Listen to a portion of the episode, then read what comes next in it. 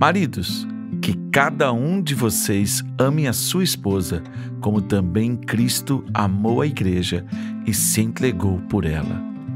Efésios no capítulo 5, versículo 25. Nós vivemos um tempo de grande desafio.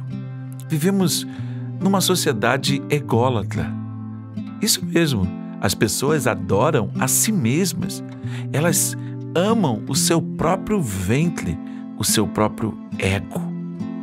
É por isso que a vida conjugal se tornou um grande desafio. Porque os relacionamentos estão baseados em obrigações, em contratos. Faça isso que eu faço aquilo, me dê isso que eu te dou aquilo.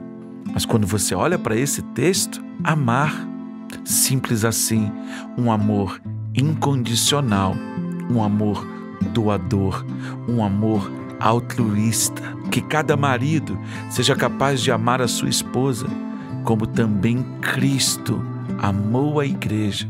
Porque o dia em que a sua esposa entender, no dia em que o seu cônjuge compreender que o seu amor é desprovido de egoísmo, que o seu amor é exatamente a entrega de sua vida, porque porque você decidiu construir uma vida, você decidiu partilhar a vida, você decidiu caminhar junto, lado a lado, side by side. E aí, quando você entende exatamente isso, quando você vive isso, você descobre o relacionamento conjugal numa outra perspectiva, homem e mulher caminhando lado a lado, juntos sem opressão, sem subjulgar, sem oprimir.